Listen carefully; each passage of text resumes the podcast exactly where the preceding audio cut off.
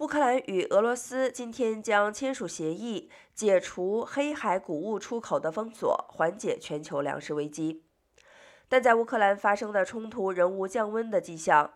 俄罗斯今天发射炮弹轰炸乌克兰第二大城市哈尔科夫，这座城市已遭炮击数周。联合国秘书长古特瑞斯。今天将抵达土耳其，出席在伊斯坦布尔多尔巴赫切宫举行的谷物签署仪式。